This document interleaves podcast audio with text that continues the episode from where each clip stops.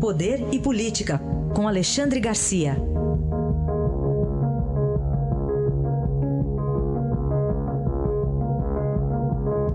Alexandre, bom dia. Bom dia, Raíssen. Réu novamente, o ex-presidente Lula.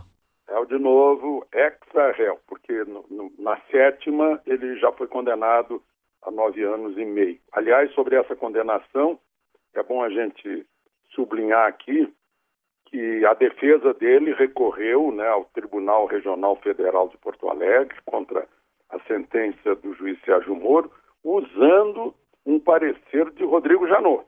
Né?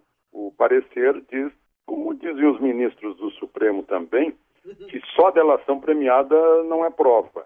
Né? E, e a defesa alega que a única prova seria a declaração de Léo Pinheiro da OAS sobre o triplex de Guarujá.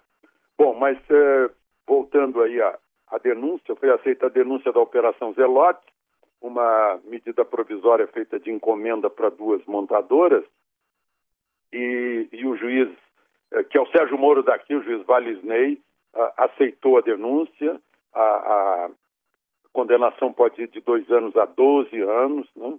e, e é bom lembrar que o presidente Lula continua em campanha política para 2018, como se nada estivesse acontecendo. É, o Supremo, aliás, vai, nos próximos dias, deve retomar a discussão sobre algo que ficou assim meio na dúvida, porque deu 6 a 5 em outubro, sobre execução da sentença já na segunda instância. A segunda instância confirmando a primeira, o sujeito já pode ir para a cadeia sem esperar o tal de trânsito em julgado, que aqui no Brasil é, uma, é um sinônimo de impunidade. Porque quem tiver dinheiro para ficar sustentando o advogado com embargo, com declaração, com, uh, com recurso, uh, protelações de toda a ordem em todos os tribunais, aí acaba o réu morrendo e não foi para a cadeia, porque isso pode demorar décadas. Né? Uhum. Então o Supremo está sendo instado. ontem, eh, os ministros de uma das turmas sugeriram que o plenário voltasse a discutir o assunto para firmar uma posição com maior clareza sobre a, o cumprimento da sentença já no tribunal que confirmar o juiz de primeira instância. Bom, aguardemos então. E Alexandre, é, enquanto isso, o ex-presidente, o ex, agora vamos para o atual, né? O presidente Temer foi ontem à Assembleia Geral da ONU, num dia em que saiu mais um índice negativo de popularidade dele, né? Pois é, está cada vez mais baixa, isso facilita a, a realização de algumas iniciativas na ordem econômica. Né? Ele não tem que ficar olhando para a popularidade. Né? Lula não fez a reforma da Previdência proposta por Antônio Palocci, seu ministro da Fazenda, como necessária, absolutamente necessária, porque olhou para a popularidade, olhou para as centrais sindicais, não fez e hoje o rombo é muito maior, né? crescendo numa proporção geométrica. Mas, enfim, voltando a Temer, uh, aí se a gente comparar com aquele último discurso de Dilma na, na abertura da Assembleia da ONU, uh, fez um discurso de palanque nacional brasileiro. Ninguém entendeu, lá ficaram boquiabertos ouvindo as coisas. Agora não. Agora, provavelmente, o discurso foi todo escrito e, ou inspirado pelo Itamaraty, um discurso de política externa, dando os recados necessários, né?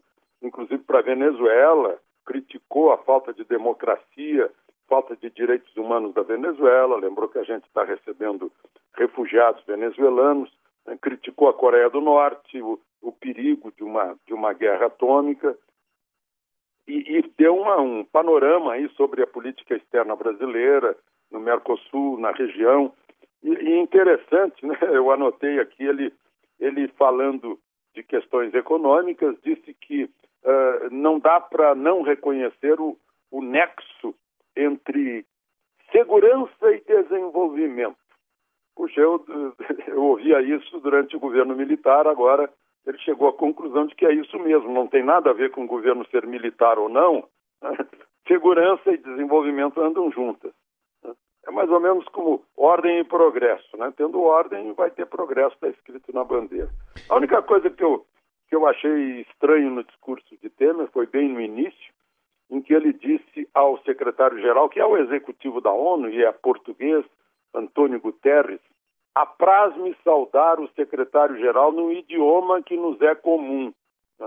Eu, eu ficaria mais simpático se ele dissesse no idioma que é dele. É, é verdade. Que é do Guterres. É. A gente já pegou em segunda mão, né?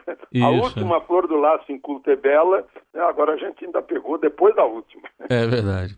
Para a gente fechar, Alexandre, temos a lamentar aí o furacão, né, causando destruição neste momento em Porto Rico, o terremoto, é. tristemente, do México. Aqui não temos isso, né? Não ou temos, temos nada disso. Lá eles têm um atrás do outro. O México teve dois terremotos um atrás do outro. Porto Rico, Caribe, toda, todos os países do Caribe e os países que têm costa no Caribe, né? inclui a Flórida, inclui a costa leste do, do México, é um atrás do outro, né? Sai, sai Norma, entra Maria. A gente não tem, não tem terremoto, não tem furacão, não tem, não tem tsunami, não tem é, é, vulcões. Né? O máximo que a gente tem aqui de manifestações hostis da natureza é, é uma enchente, é um deslizamento de encosta que no fim é devido à, ocupação humana, é, é, é, fogo que o, o homem põe no, na mata, né? é, alguma ventania de vez em quando que derruba uma ou outra casa aí, mas não temos manifestações hostis da natureza. A, a nossa manifestação, a, a, manifestação que mais nos açoita, que mais nos, no, nos prejudica, é a manifestação são as manifestações da natureza humana é, brasileira. Né? Então, aqui a gente não pode culpar a natureza de nada a não ser a natureza humana de nós mesmos, né? Esse nosso masoquismo é. né? da, da, corrupção, da insegurança pública, né? da desordem urbana, né? da bagunça generalizada. Não, não é obra da natureza uh, assim dita, é da natureza uhum. humana aqui no Brasil, só para a gente considerar isso, comparando com as infelizes pessoas que uh, nessa época do ano uh, tem, tem furacões no Caribe e dos países que costumeiramente têm terremotos, como é o caso dos nossos vizinhos uh, Peru, Colômbia, né? lá dos os vizinhos mais distantes, México e Chile. É, para a gente lamentar mesmo. É só que eu ouvi dizer de dois furacões que passaram agora, um é Gedel, o outro é Joesley, viu? Então, ah, pois é. é. Esses aí é, são perigosos. É o tipo de, de, é. de, furacões que a gente tem aqui. É. O terremoto, como a Lava Jato, né? Isso. É. Mas é um terremoto benéfico, esse é terremoto do bem. É, é para sepultar os corruptos. Aí está, Alexandre Garcia, que volta amanhã aqui a nossa programação. Até amanhã, Alexandre. Até amanhã.